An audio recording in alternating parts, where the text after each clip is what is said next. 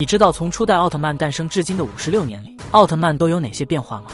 众所周知，奥特曼系列从第一部初代诞生至今，已经走过了五十六个年头。而在这五十六年里，奥特曼的变化也是十分巨大的。有名有姓的奥特曼已经达到了七十多位。而在不同年代的背景下，奥特曼的设定也有着很大的不同。十六年间，奥特曼的改变之路，我们先从一九六六年出场的初代开始说起。这是一部缔造了奥特系列收视神话的作品，在当年的日本最高收视率曾达到了四十二点八。大概可以理解为每两台电视就有一台在收看初代奥特曼，可以说初代创造了日本特摄剧收视率的巅峰。即便这么多年过去了，仍没有任何一部作品可以超过。就算人气最高的迪迦在收视率上也远远不及初代。不过初代的热度虽然很高，但其实在科技并不是很发达的1966年，初代的制作是十分简陋的。据说当年初代的皮套是用潜水服升级制作的，而当时初代的头套更是被大家戏称为硫酸脸。可见当时初代的生活条件有多么艰苦。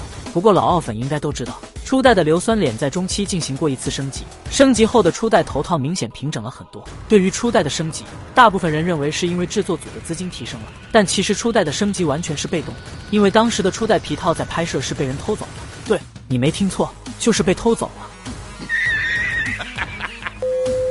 不管怎么说，初代在当年是一部十分成功的作品。也为后续的奥特系列打下了很好的基础。而到了一九七三年，泰罗上映了，这是奥特曼系列首次加入家庭的元素。不过让人没想到的是，即便这么多年过去，泰罗依旧是唯一一个拥有父母的奥特战士。而从泰罗开始，奥特系列有了很大的设定强化，比如泰罗自带的奥特心脏，再比如泰罗可以融合其他奥特兄弟的力量。可以说，从泰罗开始，奥特曼逐渐拥有了各式各样的外挂能力。而到了一九七四年。